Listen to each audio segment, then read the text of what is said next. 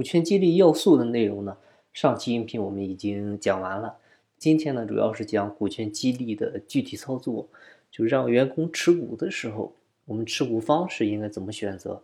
那按照持股模式呢，可以分为两类，就是直接持股和间接持股。啊，我们先看直接持股，顾名思义呢，就是让激励对象来直接持有你公司的股份。啊，我们很多老板大股东。做股权激励最担心的事也是在这儿啊！一想到让员工成为公司股东啊，你看万一以后修改公司章程啊啊，我再变更个屁大点的事儿，他都要他来签字才行，这样太麻烦了，而且呢也有一定风险，所以最后呢很多人是都不想做了啊，或者呢就是用干股的模式来做，就是你分红给你分钱可以，但是你想做注册不行。啊，然后呢，还有一类就是间接持股，就是你不想让这帮人呢直接持有公司的股份，然后呢，又为了让大家心里踏实啊，给大家呢做注册股，所以呢，就先成立一个持股平台，然后呢，让这些激励对象进入到你的持股平台里面，然后再通过这个持股平台来持有你公司的股份啊，这个就相当于是这些激励对象来间接持有你了公司的股份了。而且呢，公司分红也是正常分的，这个也没啥影响。那这个持股平台一般是注册成什么形式呢？啊，就是在罗一个有限公司嘛。实务当中呢，有用有限公司的，当然了，更多的呢用的是有限合伙企业。啊，这个和有限合伙企业呢，它其实是一个天然的股权激励用的持股平台。啊，零七年最新的合伙企业法修订以后。有限合伙企业呢，就相当相当于是横空出世了，啊，它真的是太适合做股权激励的持股平台了。第一呢，它可以工商注册，不是虚股；第二呢，老板的控制权不会受影响；第三呢，分红可以正常分。所以呢，它解决了一部分人不敢分股份的担忧。但是啊，我也只是说，大部分啊，现在做股权激励呢，用的是有限合伙的形式。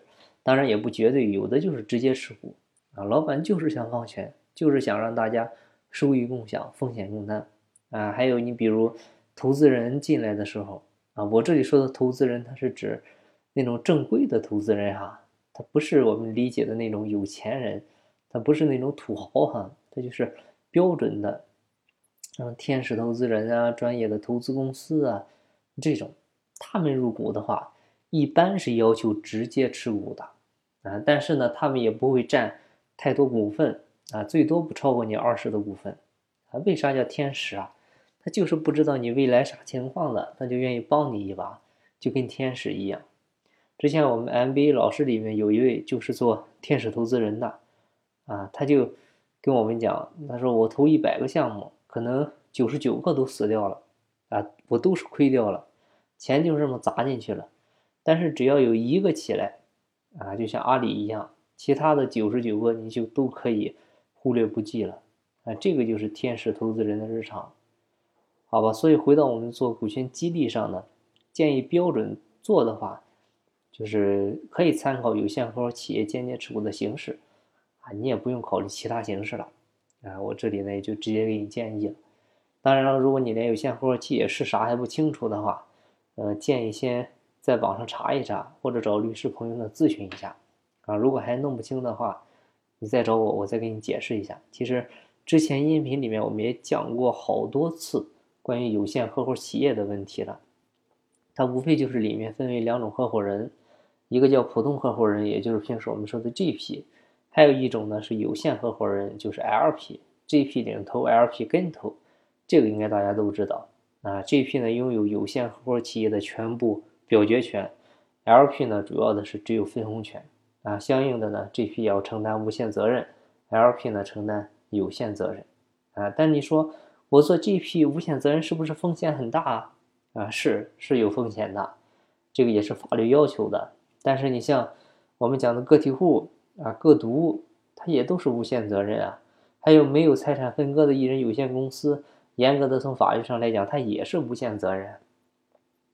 但是这种情况呢，第一，你这个有限合伙它就是个纯投资性质的，你可以理解为是一个投资基金啊，它没有啥具体的经营事务，基本上呢也没啥风险。第二个呢就是现阶段这个 GP 啊选择上，你可以让有限公司去做 GP 啊。那我问你，有限公司承担的是不是有限责任？所以 GP 有限公司的话，相当于也是降低了风险。当然了，这里需要注意的细节呢还有很多很多哈。呃，说太多了，可能大家也也也也有 也有点懵了。其实。